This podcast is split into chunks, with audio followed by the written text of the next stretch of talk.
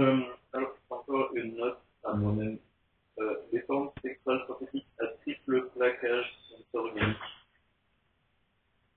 Donc, on peut clairement en récupérer.